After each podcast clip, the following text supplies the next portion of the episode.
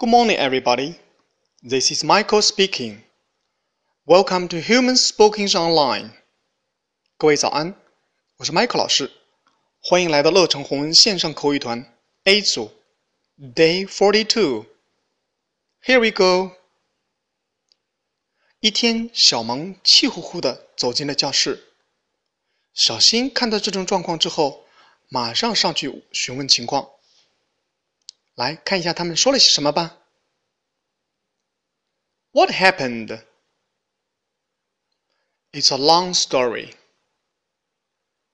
OK，小新问的是 What happened? Happened 发生 What 什么？整个句子的意思是发生了什么事儿 ？What happened? OK，那小萌的回答是：It's a long story.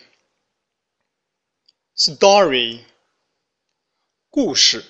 嗯，story，这里面的 s 和 t 要浊化，s 和 t 组合在一起发 st，st，story。 story long 长的 long long story 长故事。OK，那小萌的意思是，哦，一言难尽啊。OK，完整来一遍。What happened? It's a long story.